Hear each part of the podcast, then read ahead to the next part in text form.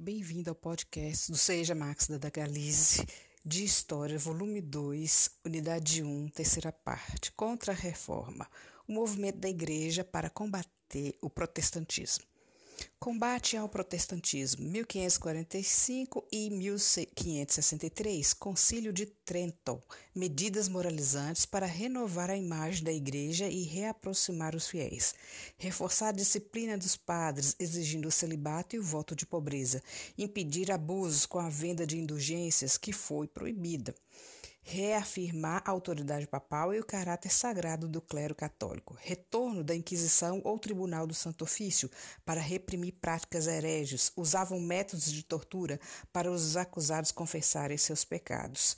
E eles também vão fazer parte das grandes navegações para levar o cristianismo para novos povos e novas terras. Vamos para sugestões de questões desde a primeira parte até chegar à terceira parte? No box da página 10 tem a, a ordem de títulos de nobreza, começando de baixo para cima. Ordene corretamente em seu caderno os títulos de nobreza. O que era o mercantilismo? Qual era seu objetivo? No glossário da página 12, dá uma rápida pincelada sobre o capitalismo comercial. Anote em seu caderno. O mercantilismo possui características que foram adotadas, umas em menor, outras em maior grau, por diversos países. Cite-as e explique-as. Faça uma tabela comparativa do trabalho artesanal e do trabalho manufatureiro. Como era o domínio dos senhores feudais? O que desejava a burguesia para acabar com os abusos praticados pelos senhores feudais em seus territórios comerciais? Quais as principais características do mercantilismo? Explique-as com suas palavras de preferência.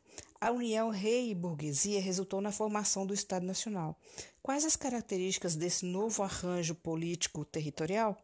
Como são compostos os Estados Nacionais? O que foi o absolutismo? Na página 19, no Você Sabia, qual foi o primeiro país a se formar como Estado Nacional e o que foi a Revolução de Aves? Como a Espanha se tornou um Estado Nacional? Descreva um exemplo de parceria entre o rei e a burguesia. Com essa parceria, o que foi que, o que o rei garantia? Com o tempo, a burguesia passa a desejar mais. O que dessa união ela desejava? Sobre a reforma protestante, quais as acusações caíam sobre o clero que davam motivos para protestos? Faça um quadro comparativo entre luteranismo, calvinismo e anglicanismo. Como reagiu a Igreja Católica aos movimentos protestantes? Quais suas reações e suas decisões?